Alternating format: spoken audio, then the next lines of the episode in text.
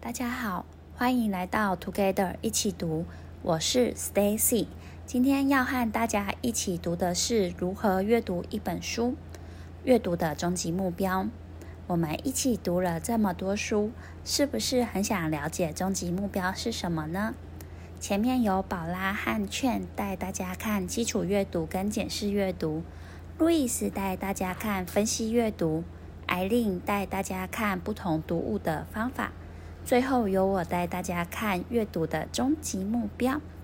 很喜欢书中讲到一段话，作者有提到好书带给我们什么帮助？第一，当你成功地阅读了一本难读的好书之后，你的阅读技巧必然增进了。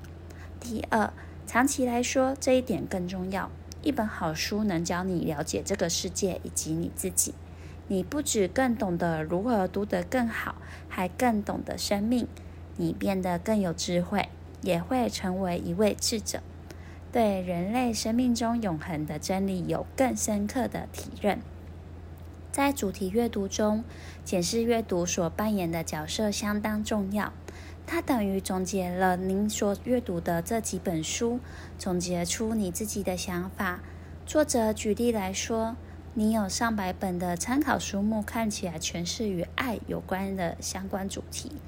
但是，如果你是用分析阅读，将一百本书读完，可能会花上你十年的时间。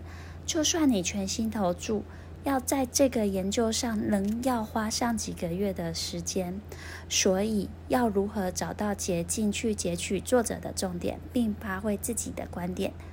这里有五个步骤要跟大家去做分享。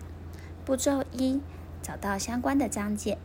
在主题阅读中，你关心的主题才是基本的重点，而不是你阅读的书。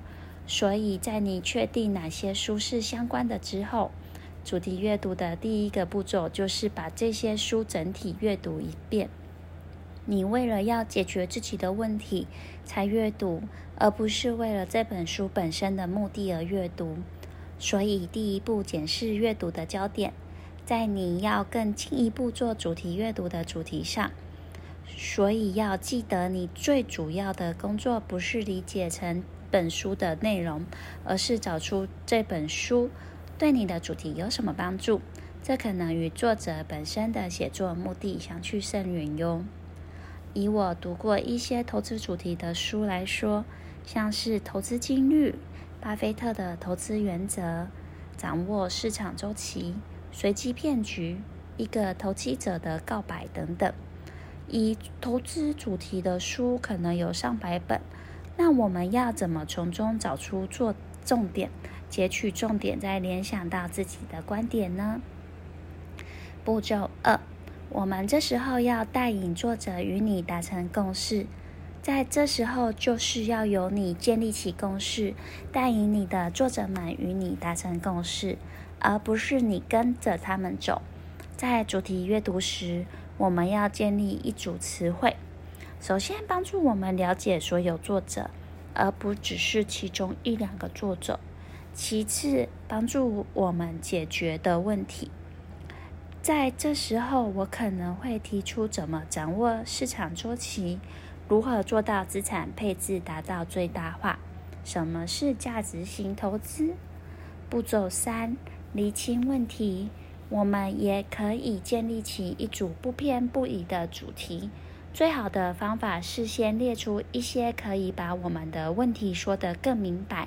然后让那些作者来回答这些问题，比如像《投资金律》的作者威廉·伯恩斯坦有说：“如果想要了解的投资与报酬间的关系，最好的方法就是详细研究几世纪以来股票与债券的表现。”再来掌握市场周期的作者霍华·马克思说。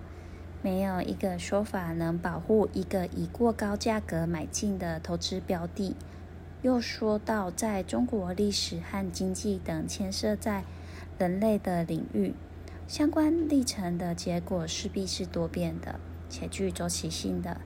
然后，在一个投机者的告白的作者科斯托兰尼说：“永远不必追逐电车和股票。”只要耐心，下一趟一定会再来。步骤四：界定议题。答案之不同观点来自于个人对这个主题有不同的观点，但也有很多情况是来自于对问题本身的认知不同。所以在做主题阅读的读者，要尽可能的确保议题是大家共同参与的。我们可以找出作者针对你的问题，帮他找出他的回答，并举例说明在自己的记事本。要确保这个议题。每一位作者都是共同参与，而你就是主持人。步骤五：分析讨论。分析讨论最重要的两个问题要问：这是真实的吗？这与我何干？我们要依照特定的顺序来提问题，也要能够辩护。为什么是这个顺序？我们必须说明这些问题不同的答案，并说明原因。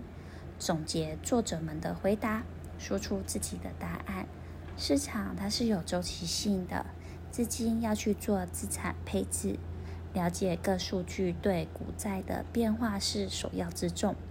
所以我会把自有的资金去放在国内外股票、债券以及不动产投资，并去觉察所在的景气位置，比如关注利率以及利差。还有投资人的乐观与悲观，以及经济数据都会影响到评估，然后在积极跟防御上去做平衡。以上五点是主题阅读的五个步骤，帮大家做个总结。步骤一，找到相关的章节；步骤二，带领作者与你达成共识；步骤三，厘清问题；步骤四，界定议题。步骤五：分析讨论。如果喜欢我们的节目，也请给我们五星好评，且推荐给你身边也喜欢阅读的朋友。也欢迎留言写下你对这集的想法与意见。